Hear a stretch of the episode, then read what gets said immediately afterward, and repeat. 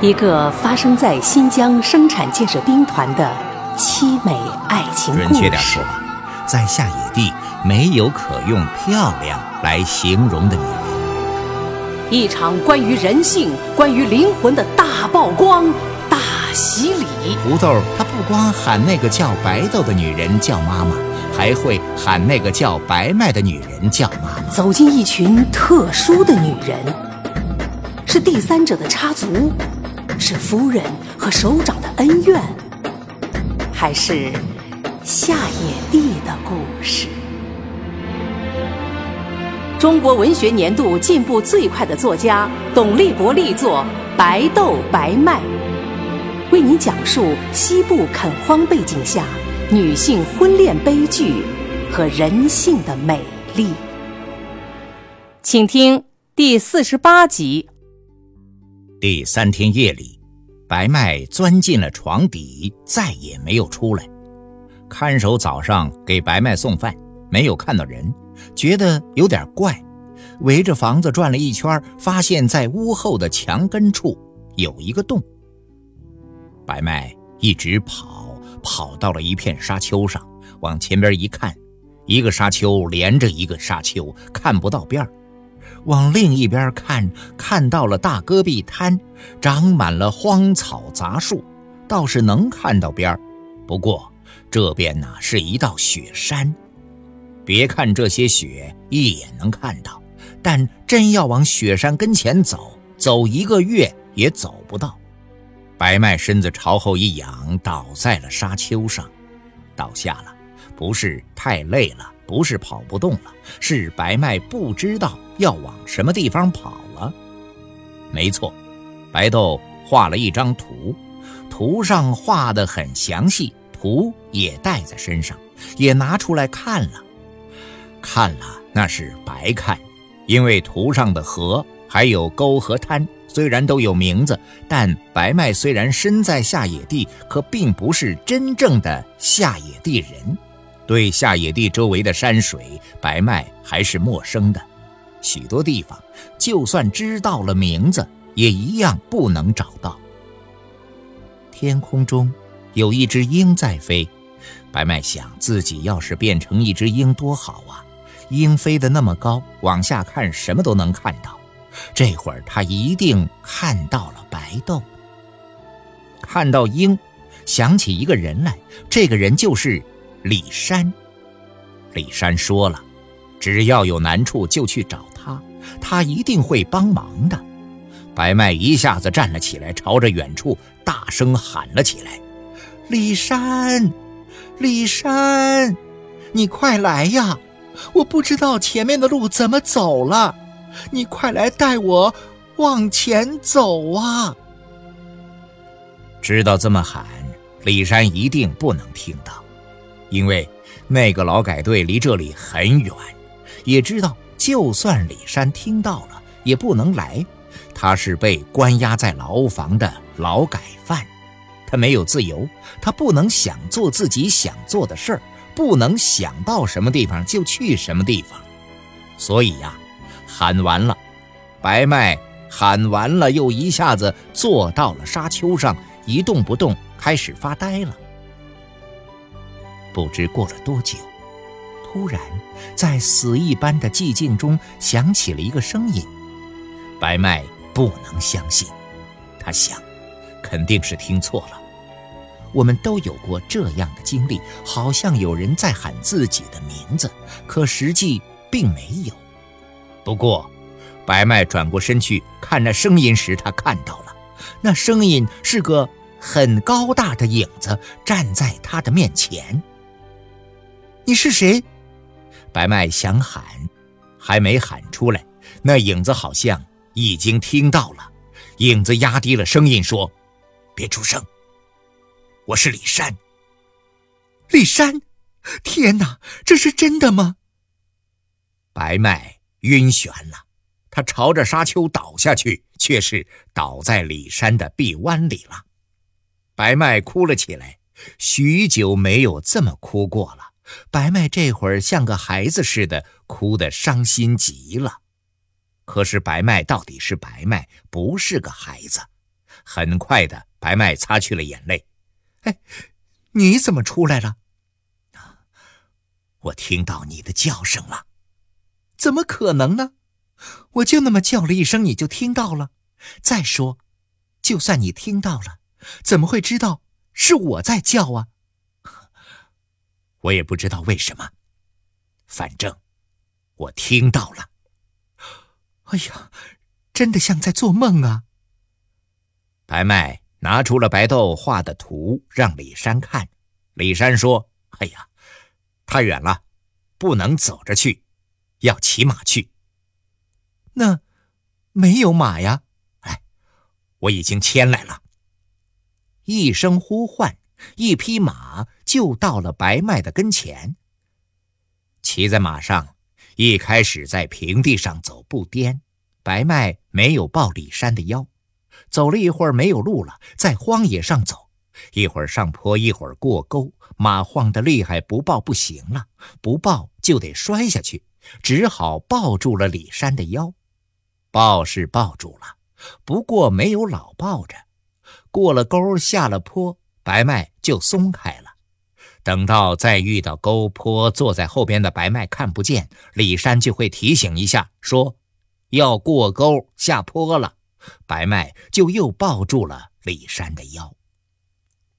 两个人骑着一匹马，没法跑得太快，跑到天快黑了，才跑到额尔齐斯河边。离图上画的那个湖还有几十里，马走了一天了，两条腿已经发软了，不停下来歇歇、喝点水、吃点草，会把马累坏的。不但是马累，骑在马上的人其实也很累。白麦从马上下来，脚一挨地，硬是没站住，一下子倒在了草地上。李山说：“没事儿，刚骑马的人都这样。”让白麦坐在那儿歇息。李山牵着马，先去河边让马喝水，喝过了水，又把马拴到了一棵树上。树四周全是青草，马不用动就能吃个饱。把马安排好了，李山提着镰刀进了树林深处。一会儿从树林子里走出来的时候，手里提着两只野鸭子。吃过了野鸭子，李山站起来说：“他要去河里洗一下。”白麦靠着大树休息了一会儿，忽然想起了什么，他站了起来，朝河边看了一下。林子里到处是树，树挡住了目光，白麦什么也没有看见。他想，这个李山说去河边洗一下，按说洗一下手、洗个脸用不了多长时间，很快就会洗好了。怎么过了这么久还不见他回来？刚才也没有问问他，他会不会有水？不会有水下到水里，闹不好就会出事儿的。站起来朝河边走去，准确的说是小跑。白麦游水游得好，他想知道李山掉到河里，不管水多深多急，他都要跳下去救他。这个时候，李山可不能出事儿啊！李山要是出事儿了，白麦真不知道接下来的日子会怎么过。快到河边了，隔着树丛可以看到河水了。白麦不再往前走了，他看到了李山。快要落山的日光把河水染红了。不管是什么河，只要是河，只要是河，看起来总是那么好看。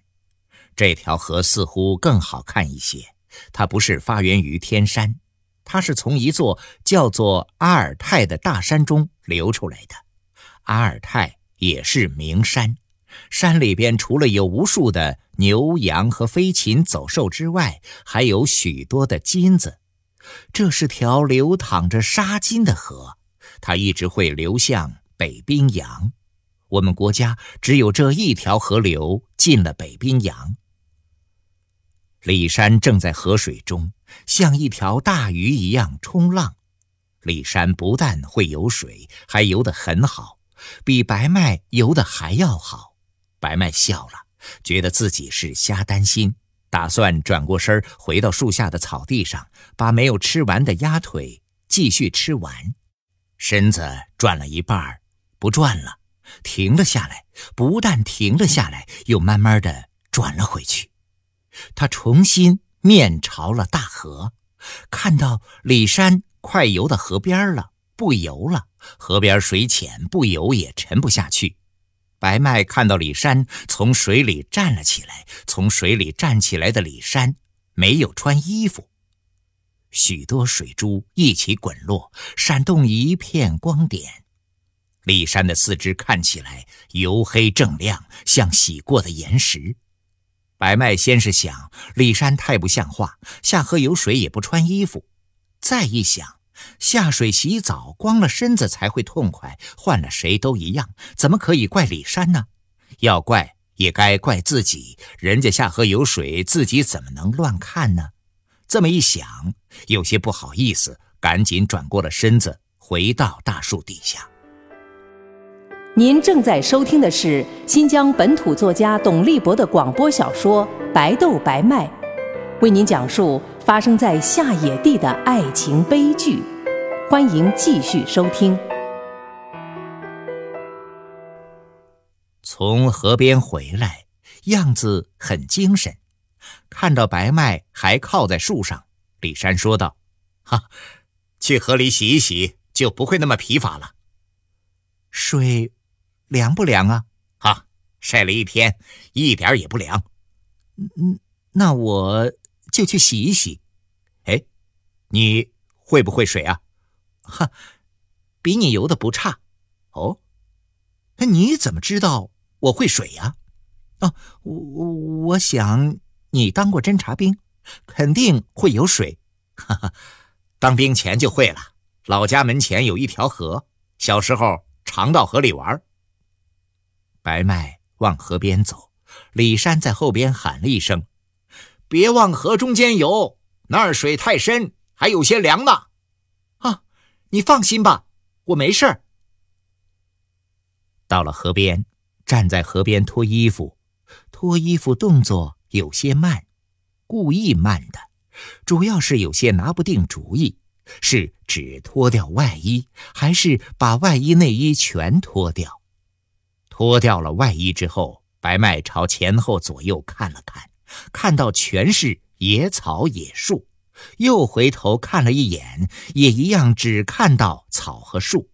白麦不管了，很快把贴身的几块布也扯了下去。从河里走出来，穿上衣服，往大树跟前走。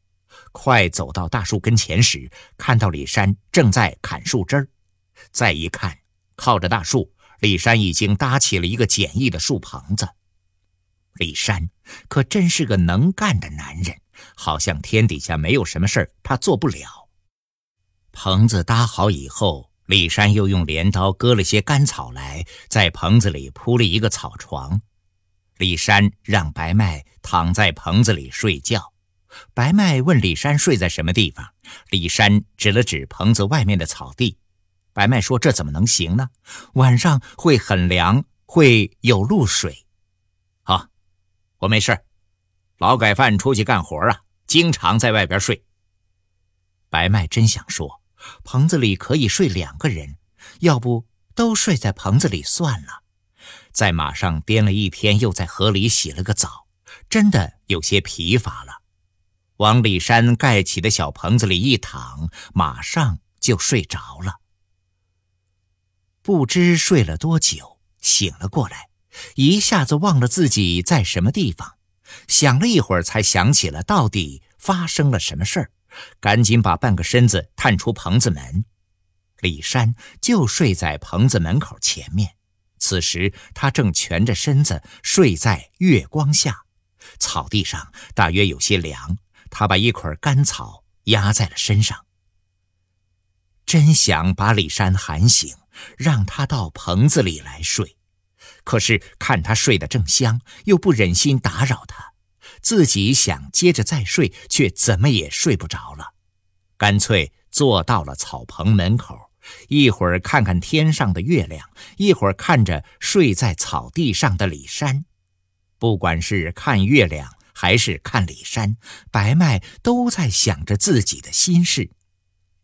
长这么大了，还从来没有无家可归过，更没有在野外过过夜，没睡过这么破烂的棚子，看起来很苦。可这会儿，白麦并没有觉得苦，倒有一种滋味如同天上的月光浸润着身子。正想着心事呢，好像听到一种动静，目光朝四周看了看，看到几点绿光像火一样闪动着。仔细一看，看到那绿光不是火，而是一种野兽的眼睛发出的光。白麦大叫了一声：“狼来了！”同时冲过去，把睡在地上的李山拉了起来。李山一把抓起了镰刀，同时把白麦护到了怀里。白麦又说了一遍：“狼来了！”哈哈，我还以为发生了什么事儿呢，原来是几只狼啊！狼会吃人的，哈哈，所有的野兽都一样，你只要不怕它，它呀就会怕你。说着，李山低沉的吼了一声。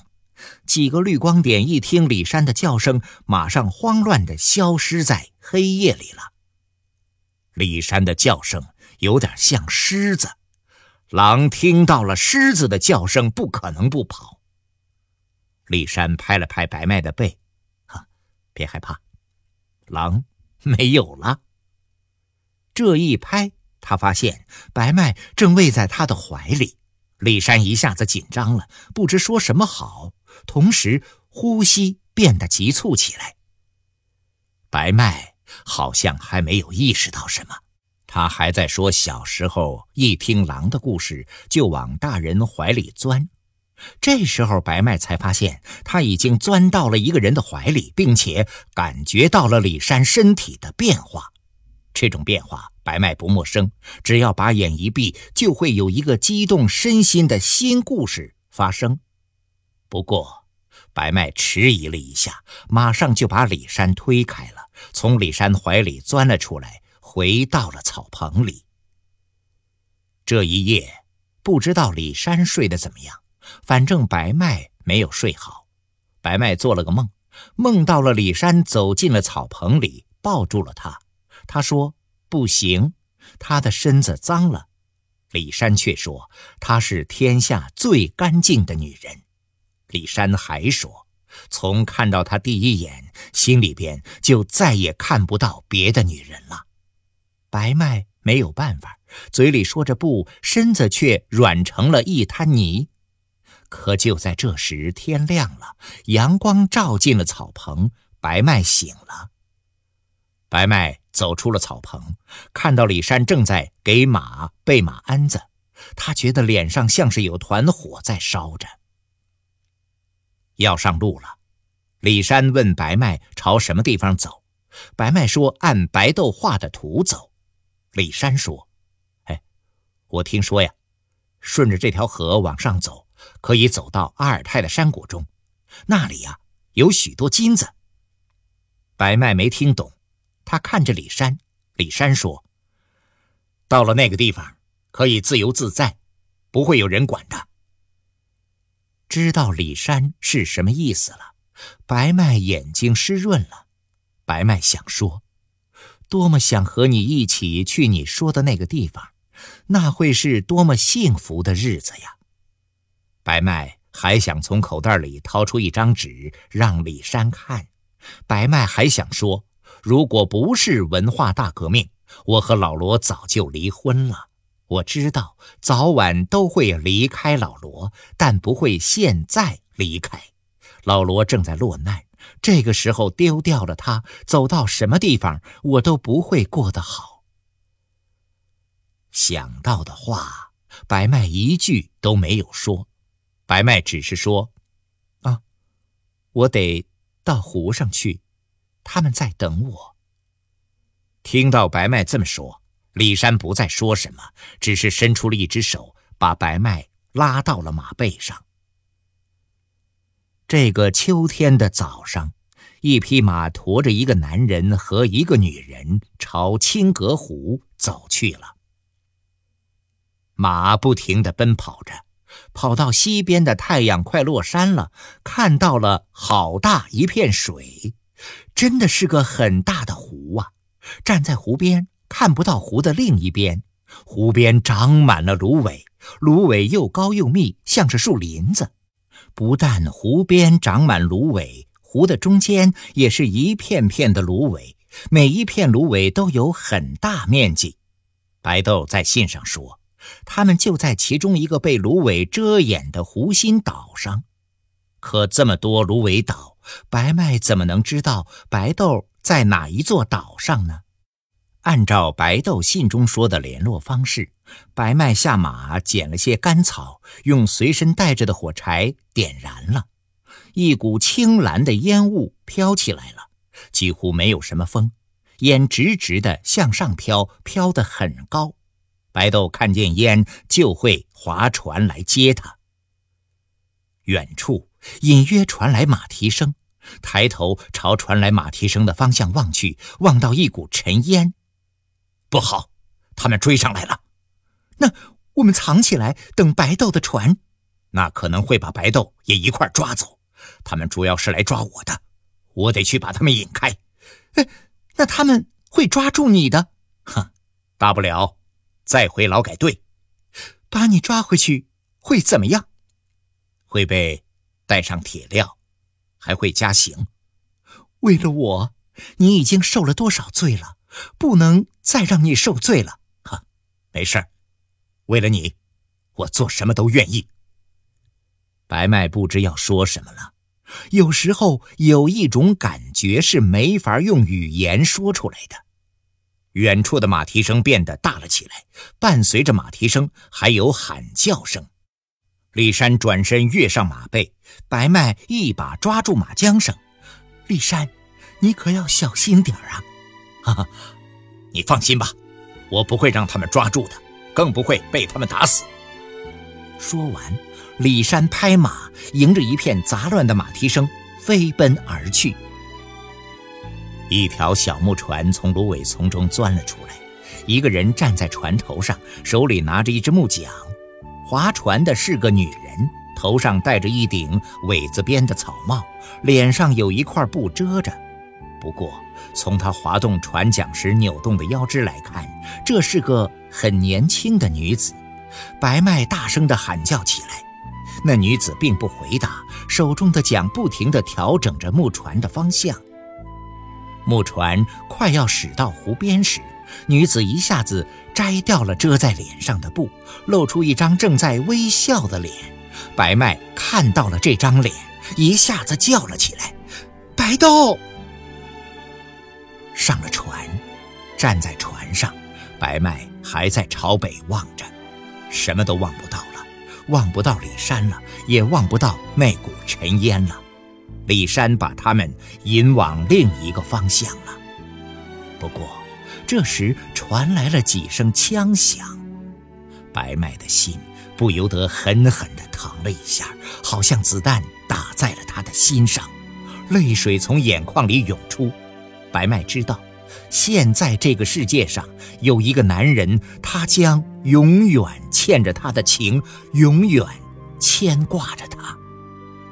木船在芦苇折出的水道上，不知转了多少个弯，才停在了湖中心的一个很大的岛上。刚才您听到的是新疆本土作家董立博的广播小说《白豆白麦》。由新疆故事广播和新疆青少年出版社联合录制，编辑李明德、林涛，演播仲维维，配乐吉玉杰，节目监制周川、卢刚，总监制姚兰、徐江。